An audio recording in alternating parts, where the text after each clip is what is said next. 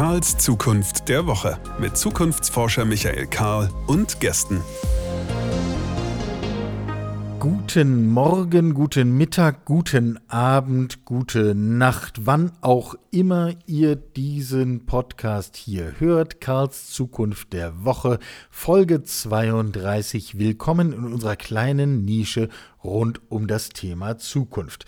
Das hier ist das Geräusch meiner Kaffeetasse, die hier lecker dampfend vor meiner Nase steht. Ihr seid hoffentlich entsprechend ausgestattet und wir können direkt loslegen uns mit Zukunftsfragen zu beschäftigen. Das ist heute natürlich wieder ein Ausschnitt aus dem, was wir tun rund um das Thema nach der akuten Phase der Pandemie. Heute mit einem Beitrag von Harald R. Fortmann aus Hamburg und ist es heute das Thema Mobilität. Wir werden uns mit der Frage beschäftigen, wie kommen wir eigentlich in Zukunft von A nach B?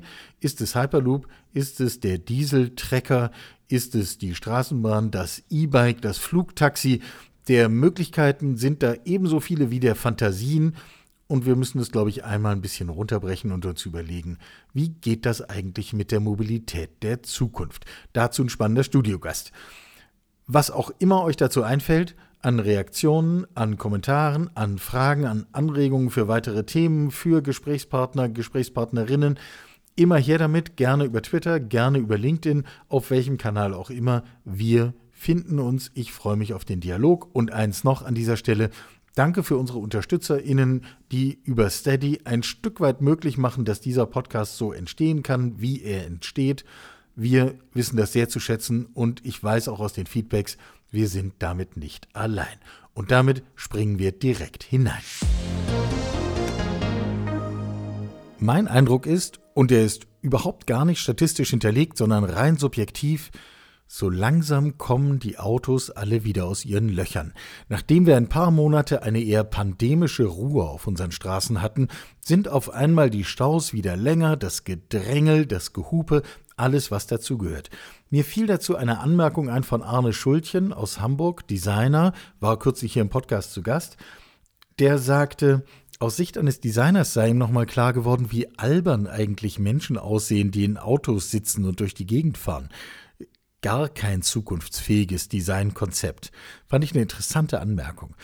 Und ja, ich weiß, ich höre schon den ganzen Widerspruch und natürlich aus der Binnenperspektive, wenn ich auf dem Fahrersitz, Fahrerinnensitz sitze, das Lenkrad in der Hand halte, den rechten Fuß über dem Gaspedal, dann sieht das nochmal anders aus.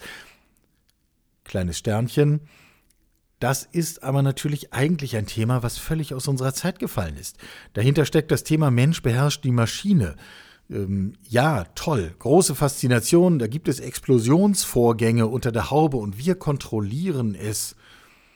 Aber bitte, das ist doch ein Thema aus der ersten, vielleicht zweiten industriellen Revolution, schon in der dritten spielt das eigentlich keine Rolle mehr und in der vierten, wo wir jetzt sind, erst recht äh, aus der Zeit gefallen.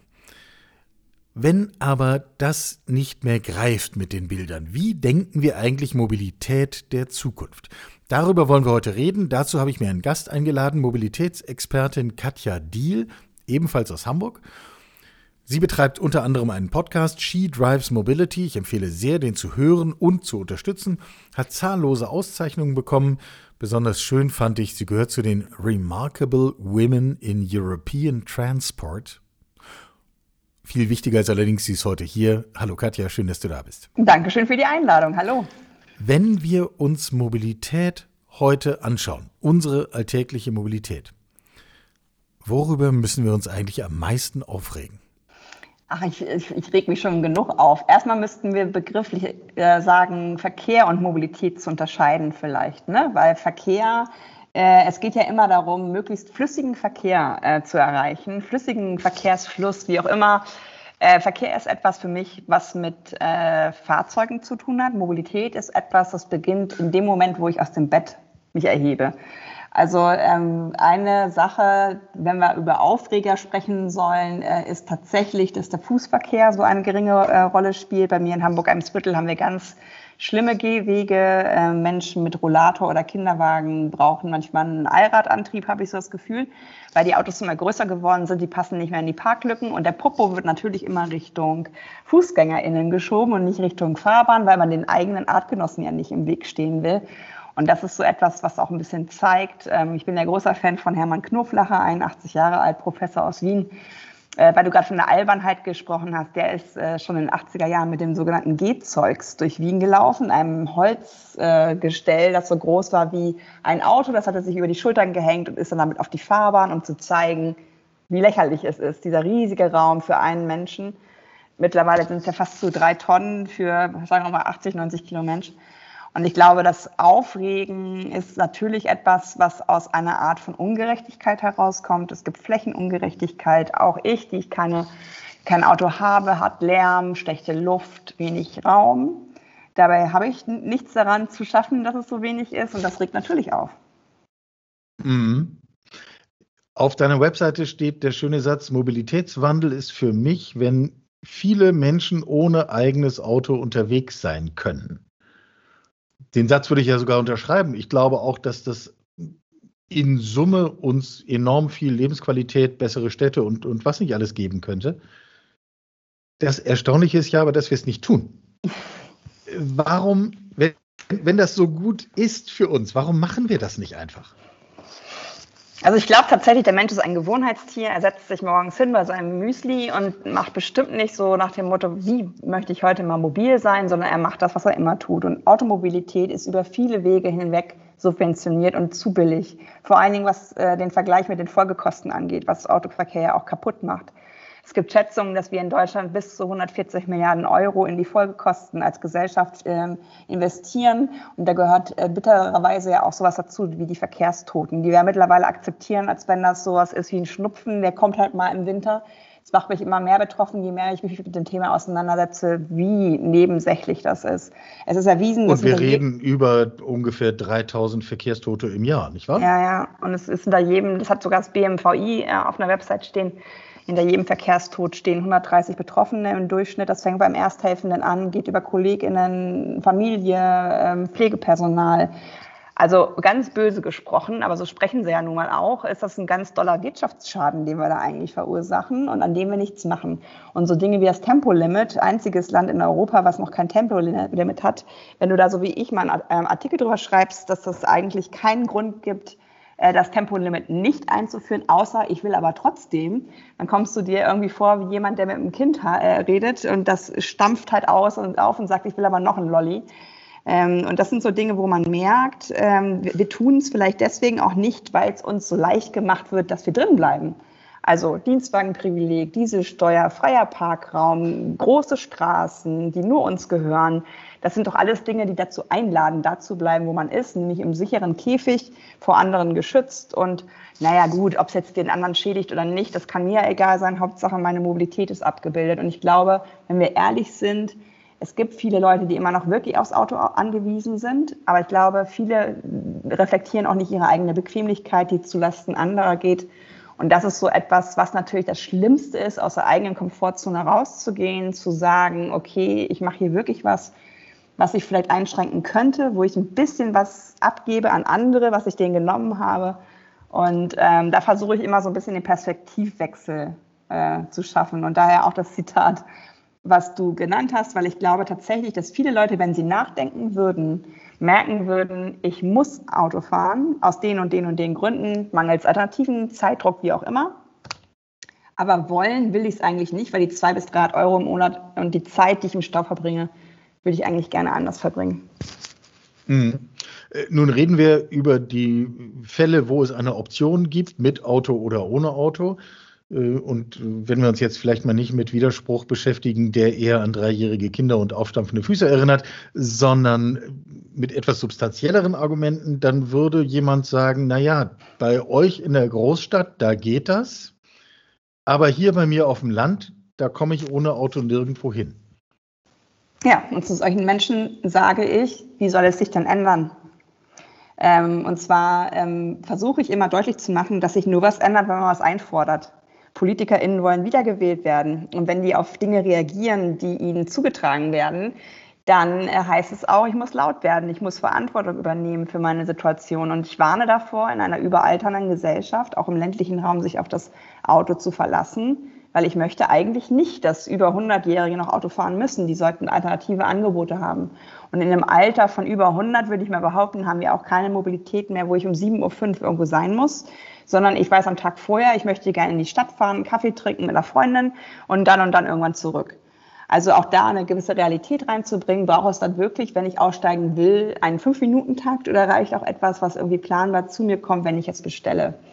Und ich glaube manchmal, dass die Fantasie von uns so eingeschränkt wurde, weil wir natürlich auch in einer Welt leben, die unter anderem Tausende von Schienenkilometern abgebaut hat. Und da jetzt die Alternativen fehlen, gerade in den Richtungen Regionalbahnen, also auch zwischen den kleineren Zentren die Verbindung. Das haben wir ja kaputt gemacht. Das war ja schon mal gut, das war schon mal da. Es war der Bäcker im Ort, es war der, der Kiosk im Ort, vielleicht gab es sogar einen Landarzt. Das sind alles Dinge, die haben wir abgebaut, die haben wir auf die grüne Wiese gepackt. Und jetzt stehen wir da im kurzen Hemd und sagen, ja, wie soll ich denn hier ohne Auto äh, existieren? Wobei ich muss zugeben, ich bin einmal im Monat bei meinen Eltern auf dem Land und das ist die schlimmste Kopie der Stadt, sage ich immer. Weil da gibt es auch schmale Bürgersteige, da kann man auch nur alleine auf dem Bürgersteig Wenn laufen. Wenn es überhaupt welche gibt, ja. Es ist zugeparkt, weil mancher Haushalt hat vier Autos. Und das ist, wenn du mich fragen würdest, Katja, würdest du aufs Land ziehen? Wenn ich das Land sehe, sage ich, nö, da bleibe ich lieber in der Stadt weil es ist auch dort nicht leise. Es spielen keine Kinder auf der Straße. Die spielen alle in den Gärten, weil es uns zu gefährlich ist. Ich sehe kaum Kinder mit Fahrrädern unterwegs. Ähm, die Menschen, die jetzt aufs Fahrrad wieder umsteigen, sind meistens die, die in Rente gehen mit einem Elektrobike, die mir dann ganz entsetzt sagen, Katja, ist ja wirklich so schlimm, wie du immer gesagt hast, weil sie das Auto verlassen haben. Und deswegen glaube ich, gerade im ländlichen Raum können wir unglaublich viel tun, schnell was zu erreichen, weil es halt gerade so schlecht ist. Es muss aber gefordert werden. Mhm. Mhm.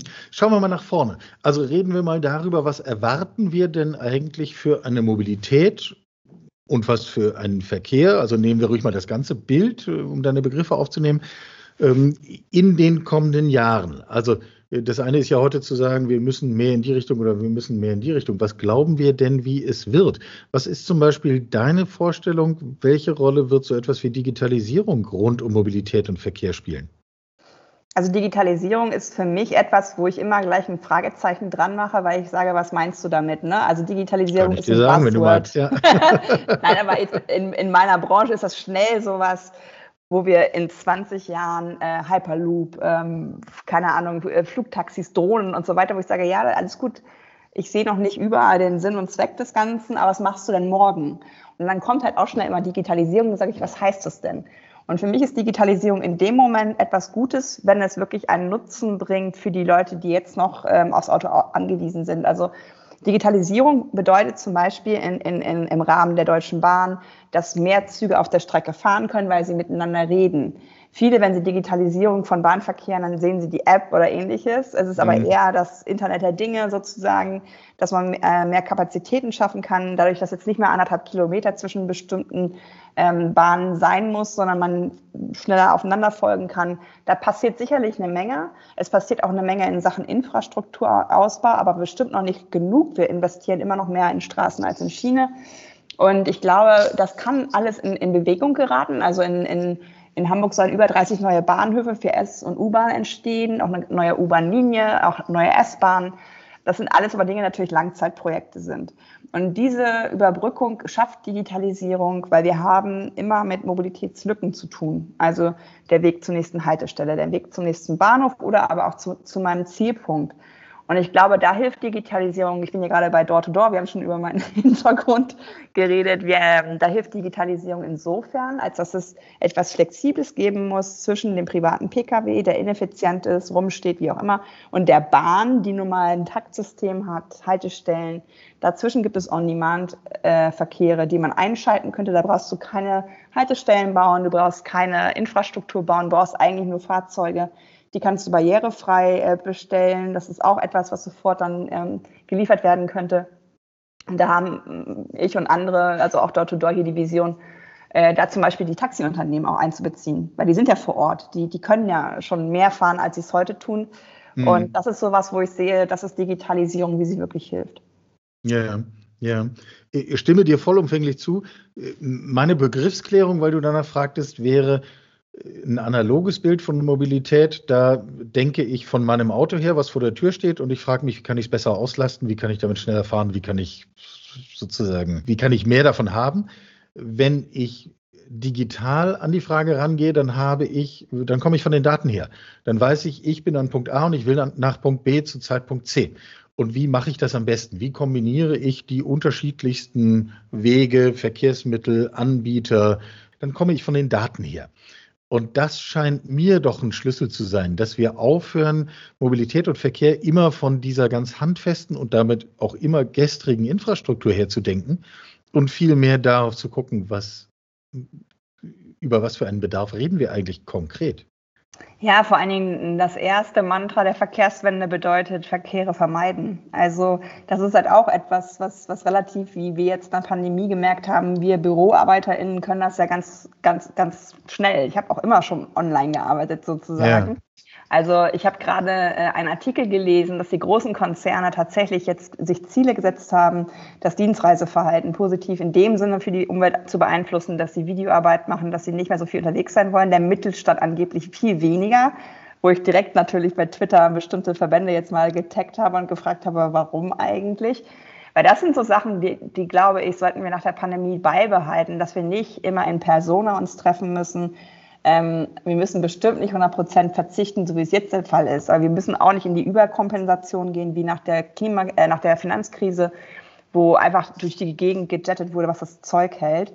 Ähm, und das ist halt etwas, wo ich auch immer sage, da hilft Mobilität auch in dem Sinne, dass sie vielleicht Städte lebenswerter macht und ich nicht als gestresste Städterin irgendwo hin muss, wo es ruhig ist, sondern dass ich das irgendwo, wo es ruhig ist, direkt vor der Haustür habe.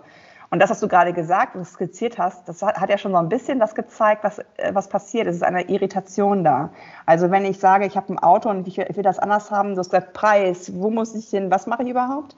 Es gibt die sogenannte Reichweitenangst, statistischerweise mehr Männer als Frauen, die die haben beim Elektroauto, weil Frauen schon wissen, welche Überhaupt Wege nicht überraschend, haben. wenn du mich fragst. kommt Irritation rein. Ne? Oh, da gibt es nicht jedes Mal eine Tankstelle. Äh, da muss ich ja überlegen, wo fahre ich überhaupt lang? Will ich noch zum Sportstudio oder was, whatever? Und das ist natürlich etwas, was wir nicht gerne machen, was unbequem ist. Ähm, ja, und gleichzeitig völlig irrational, das durchschnittliche Auto in Deutschland fährt 38 Kilometer am Tag. Äh, jedes beliebige Elektroauto hat eine Reichweite, die deutlich über 38 Kilometer liegt. Ja. Wir haben aber momentan vor allen Dingen Elektro-SUVs. Ne? Also das ist für mich so ja. das, das irrsinnigste Symbol der aktuellen Verkehrswende, wenn man es denn so nennen will. Für mich ist es ja nur eine Antriebswende dass wir gerade solche Autos elektrifizieren mit riesigen Batterien an Bord, maximal Eventualbedarf und nicht diese kleinen. Ich pushe gerade den Citroën Ami, das ist so ein äh, Auto für den Stadtverkehr, das kann nur 45 km/h ähm, ähm, fahren, ist für mich auch völlig ausreichend. Schneller bist du in der Stadt eh nicht. Aber da kommen nur, wie, wie soll das denn gehen? Und was macht man denn da sonst noch mit? Wo ich sage, Leute, das ist euer Alltagsbedarf. Alles andere könnt ihr in der Stadt eh mieten. Ihr braucht nicht den Transporter, ihr braucht nicht den Bulli, sondern da macht ihr halt eine Miete und dann ist es sogar noch viel günstiger, weil ihr nicht und die, die Unterhaltung noch machen müsst. Was ich mich gefragt habe, du hast von deinem Podcast She Drives Mobility 50 plus Folgen veröffentlicht mit Menschen aus ganz unterschiedlichen Kontexten. Welche Seite tut sich eigentlich am schwersten damit, äh, die heutigen Bedingungen loszulassen und etwas Neues zu realisieren? Surprise. die Autoindustrie, natürlich. Ähm, es, es, heißt immer noch internationale Automobilausstellung. Es mhm. heißt immer noch Autohersteller oder Autobauer. Das Wort Mobilität findet natürlich statt und es findet auch statt, ähm, ähm, ja, wie soll ich sagen, grüne Szenarien zu machen, zu sagen, wir sind auch für Radverkehr und so weiter, aber immer noch mit gefeiert. Tesla hat schon wieder Verkaufsrekord, es sind von dem und dem so und so viele. Es wird immer noch daran gemessen, an einem Wachstum, an, ein, an einer Bolidenhaftigkeit. Also diese Autos, ein Bekannter von mir ist ähm, Autojournalist, der hat heute ein Auto, ein BMW, da sitzt er auf der Motorhaube, kommt nicht mit den Füßen auf die Erde, er sieht aus wie zehn. Also er ist so klein im Vergleich zu diesem Auto, dass ich wirklich denke, sehe nur ich das? Also das ist so was, wo ich merke, ja, jetzt ist es elektrisch, aber das Problem wird trotzdem immer größer, weil ab 30 km/h hast du Abrollgeräusche, du hast ähm, die Gummiteile, die, die, die als Mikroplastik ins Grundwasser gelangen, du hast Flächenverbrauch. Also für mich löst außerhalb der lokalen Emissionsfreiheit äh, automobile Elektromobilität gar nichts. Und wer sich am, am leichtesten tut mit der Verkehrswende und total überrascht wurde durch die Pandemie, ist die Fahrradindustrie. Also mhm. das ist ja momentan ein Boom, dass Leute ein halbes Jahr auf ihr Fahrrad warten müssen. Ja, genau. Geh mal in den Laden, versuchen ein Fahrrad zu kaufen. Äh, viele haben ihre Pendlermobilität umgestellt auf elektrisch, haben gemerkt, das muss ich gar nicht mit dem Auto machen. Also das, das Fahrrad ist lange Zeit, glaube ich, so, so Menschen wie ich, die trotzdem Fahrradfahrerinnen sind, also nicht mit Genuss, sondern weil sie es einfach möchten. Und die Menschen, die es am Wochenende tun, weil sie es so eher Ausflugscharakter Sport, das rückt jetzt mehr beieinander, auch durch die Produkte, die es natürlich gibt. Ohne das E-Bike wäre das wahrscheinlich auch nicht passiert. Und das sind so Sachen, wo ich schon feststelle, dass ähm, ich natürlich von Autoherstellern überall was finde, was sie in Sachen Regeneration, in der Klimageschichte auch machen wollen, aber dass jemand sagt, ich will weniger Autos bauen, das hörst du natürlich nicht. Und wir haben 49 nee. Millionen Stück. Ja, ja, genau. Ähm, jetzt haben wir über E-Mobilität schon gesprochen und über E-Bike. Stichworte wie Hyperloop und Flugtaxi sind auch schon gefallen. Wenn wir jetzt mal auf eine technologische Ebene gehen, von welcher Technologie würdest du erwarten, geht die meiste Dynamik aus in Richtung einer gewandelten Mobilität? Ich glaube tatsächlich, ähm, dass, dass ähm, das Bild der 15 Minuten Stadt ist, Stadt ist sehr stark. Also ich glaube, du kannst Mobilität nie ohne die Lebensräume denken, in denen sie stattfinden soll. Paris macht das ja. Paris wird zurück zu diesen Quartieren, die lebensfähig und resilient sind, weil sie alles anbieten, was du für den täglichen Bedarf brauchst. Also theoretisch sogar in 15 Minuten zum Arzt oder wie auch immer. Das ist ja eine Rückführung der, der Städte, die ich wunderschön finde, weil es mal Begegnungsorte waren, weil es mal gemischte Quartiere gab, weil nicht das eine für Shopping, das nächste für Essen, das dritte für ich weiß nicht was war, sondern alles immer in einem Quartier Arbeiten war. Arbeiten und Wohnen wären die genau. nächsten großen, genau. Und das ist sowas, das, das, das, da habe ich Vorfreude äh, in Hamburg-Eimsbüttel, da wo ich wohne, ja, ist es okayisch. Aber es ist natürlich mit zwei Reihen gepackte Autos und mit zwei Fahrspuren für Autos. Also vier, vier relativ breite Dinge sind äh, reserviert für Autos. Da gibt es jetzt aber so Sachen wie Superbüttel, also die wollen in Eimsbüttel die, die Superblocks von Barcelona etablieren. Das sind so Wohnblocks wo du, wenn du nicht dort wohnst, musst du drum rumfahren. Also es ja. wird für dich als Autofahrerin etwas unbequem. Und das ist etwas, was automatisch eine andere Mobilität ermöglicht, was automatisch ein anderes Lebensgefühl ermöglicht. Weil ich glaube, ohne dass du da, wo du bist und wohnst, ähm, ohne dass du das veränderst, kannst du die Mobilität auch nicht verändern. Denn der Anwohnerparkausweis, den es bald in Hamburg geben wird, der kostet 30 Euro im Jahr. Da wird sich keiner überlegen, oh, jetzt, oh Gott, oh Gott, oh Gott, oh Gott. Meine Wohnung würde 9, 9, 9 Euro im Monat kosten, habe ich mal umgerechnet. Also das ist noch sehr in der Disbalance. Und deswegen glaube ich nicht daran, dass es nur, um auf deine Frage zurückzukommen, dass es nur darum geht, was ist jetzt das mit der Mobilität, sondern wie verändern sich auch Push und Pull. Also einmal Angebot, aber wie mache ich es auch klar, dass Stadtraum mir was wert ist. Und dass ein Kinderzimmer 400 Euro kostet und ein Parkplatz nichts, ist einfach nicht mehr zeitgemäß. Plus, dass sich herausgestellt hat, dass Städte auch teilweise echt überhitzen wegen der Autos, die sich nicht bewegen, weil die ja geparkt sind. Die wärmen sich auf. Und wir brauchen mehr Bäume und mehr Grünfläche, auch aus Klimaresilienzgründen. Und im ländlichen Raum sehe ich tatsächlich etwas, was ähm, die vorhandenen Systeme stärkt, Takte verdichtet, was reaktiviert von, von Bahnstrecken und Busstrecken ist, aber auch das geschilderte On-Demand, wo du Menschen zusammenführst und zu einem Bahnhof fährst. Mhm. Was müssten du und ich oder wer auch immer das jetzt hört, äh, heute tun, um uns auf einen grundlegenden Wandel von Mobilität und Verkehr einzustellen? Ich glaube tatsächlich, dass es manchmal einfach mit einer gesunden Neugier zu tun haben kann, dass du einfach guckst, ähm, wo war ich eigentlich im Urlaub und warum hat es mir da gefallen und was gab es da an Mobilität? Du würdest dich nämlich nicht zum Cappuccino trinken an eine achtspurige Bahn setzen, sondern eher da, wo Fußgängerzone ist, wo es beruhigt ist, wo du gucken kannst, wie die Leute da so rumlaufen und flanieren. Flanieren vor dem Auto war übrigens mit einer Schildkröte spazieren gehen. Also es zeigt auch die Geschwindigkeit. Der Flaneur hatte also Zeit dafür. Und ich glaube tatsächlich, dass es eine Einladung auch ist, äh, mal zu reflektieren, wie viel Hektik mute ich mir eigentlich zu. Viele bestellen jetzt bei Lieferservices ähm, aufgrund der Pandemie.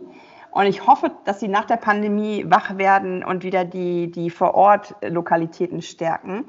Weil natürlich sind diese Lieferservices sehr, sehr bequem für uns, die wir das an der Tür in Empfang nehmen. Aber es hat prekäre Arbeitsverhältnisse, es hat mit mehr, mehr Verkehr zu tun. Online bestellen ist meiner Meinung nach äh, schon auch im ländlichen Raum vielleicht eine Lösung. Da, da bräuchten wir einen Rewe-Lieferservice. Aber im, im, im städtischen Bereich, wo ich in 300 Metern einen Supermarkt habe, würde ich mal behaupten, können wir wieder ein bisschen sportlicher werden. Und deswegen glaube ich, wenn du fragst, was können wir tun als einzelne Menschen, wir haben eine hohe Verantwortung für unser Leben, wir haben eine hohe Verantwortung, ich habe keine Kinder, sondern übernehme Verantwortung für das Leben von Kindern, von Freundinnen, die ich habe.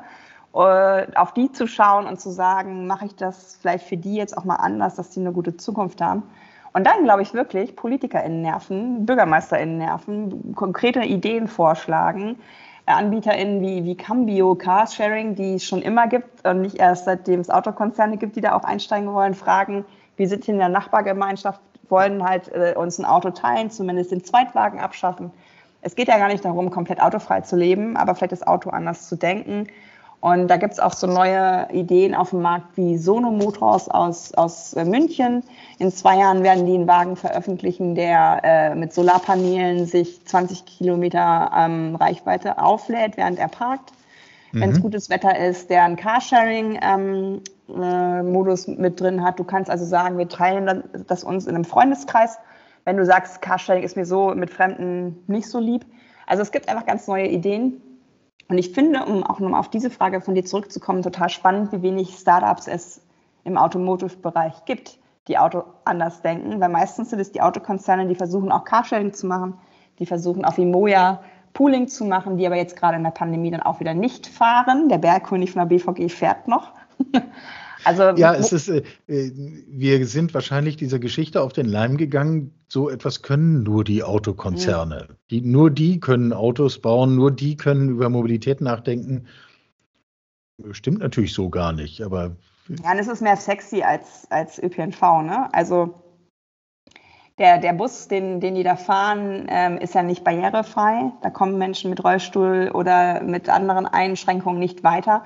Sogar mit einer Krücke musste ich letztens einer Dame reinhelfen, weil es halt so eine hohe Einstiegshürde ist. Das wäre jemandem aus dem ÖPNV aber nicht passiert. Und ich glaube, wenn jemand aus dem ÖPNV mit jemandem von Volkswagen gesprochen hätte, wäre ein relativ optisch ähnliches Gerät bei rumgekommen, aber es wäre barrierearm gewesen. Und das ist halt das, was ich sage. Schuster, bleib bei deinen Leisten bau halt ein Auto. Und ich wünsche mir wirklich von der deutschen Autoindustrie, dass sie diese Zwischenformen baut. Einmal zwischen dem Bus und dem privaten Pkw. Dazwischen muss es ja Formen geben. Aktuell die Projekte, die ich begleite, die gehen alle ins Ausland. Die bestellen zum Beispiel dieses London-Taxi, weil das hat eine Rampe an Bord. Es ist elektrisch oder teilelektrisch. Und das findest du auch. Riesengroß innen drin. Mhm. Ja, das ja. findest du hier nicht. Also gut, wir müssen selber uns darauf einstellen und wir müssen äh, diejenigen, die qua Amt und Verantwortung zu Veränderungen kommen, nerven, müssen ihnen unsere Hinweise geben, sagt Katja Diel.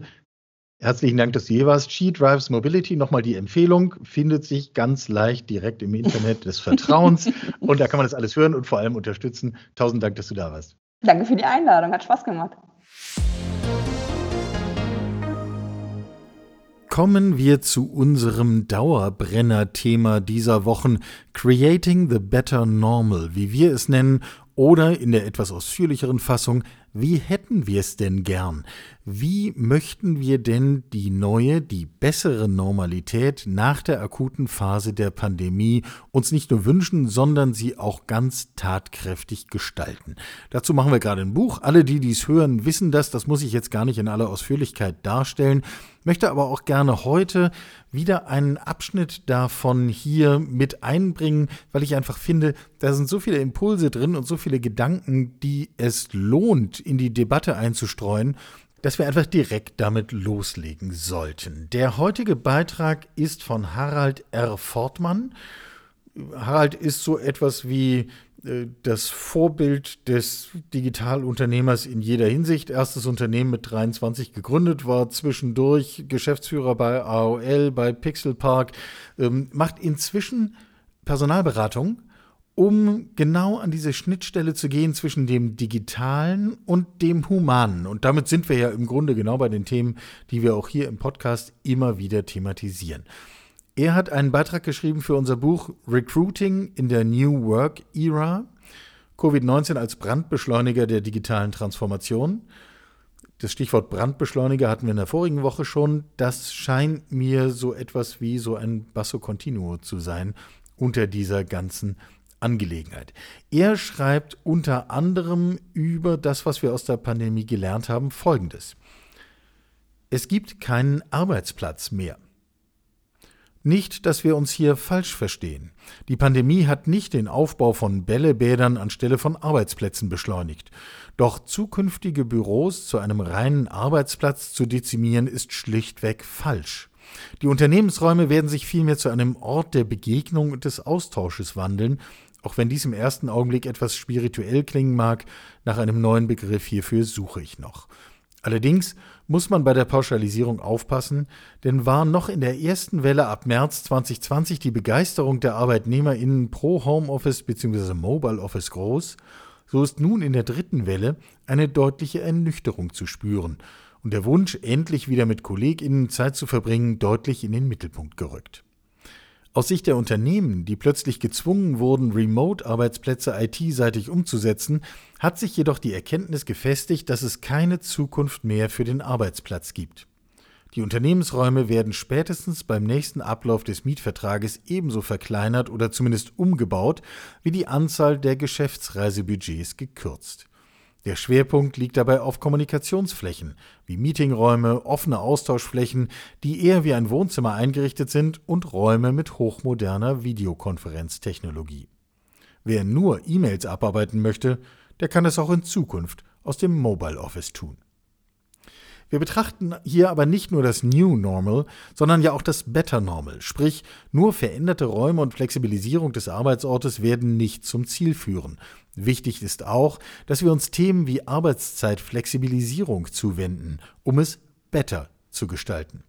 Wir müssen hier weg von der starren 35 plus Stunden Regelung hin zu einer Jahres- oder Lebensarbeitszeit. Bei vielen lässt sich hier eine V-Kurve abbilden.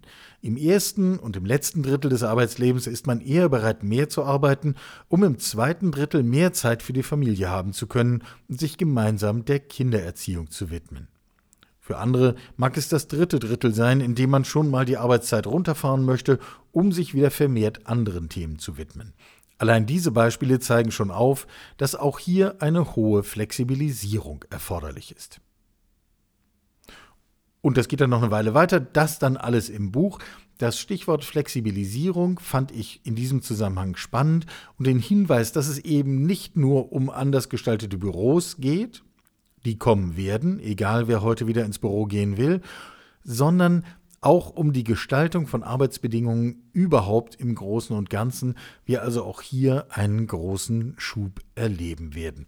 Bin gespannt auf eure Einschätzung dazu. Lasst mich das gerne wissen auf LinkedIn, auf Twitter, den ganzen üblichen Kanälen. Und damit sind wir für heute auch schon wieder durch. Kleiner Schwerpunkt zum Thema Mobilität heute mit She Drives Mobility Expertin Katja Diel ein sehr lehrreiches und unterhaltendes Gespräch, wenn man mich fragt. Ich hätte ja persönlich gedacht auf die Frage, was können wir heute schon tun, um uns auf eine veränderte Mobilität vorzubereiten, würde sie sagen, naja, keinen Diesel mehr kaufen. Da sie es nicht gesagt hat, würde ich das an dieser Stelle ergänzen jedenfalls keinen Diesel mehr kaufen, von dem man nicht im Vertrag stehen hat, zu welchen Konditionen man ihn irgendwann an einem Zeitpunkt X wieder abgeben kann, da ansonsten das mit dem Wert und dem Werterhalt sich eher zu einem Wertverfall herausstellen wird. Mobilität, Arbeit, Flexibilität, unsere Themen heute. Nächste Woche steigen wir noch tiefer ein in die Nach-Pandemie-Betrachtung. Bis dahin, bleibt gesund, bleibt munter, wir hören uns. Sie hörten Karls Zukunft der Woche, ein Podcast aus dem Karl Institute for Human Future.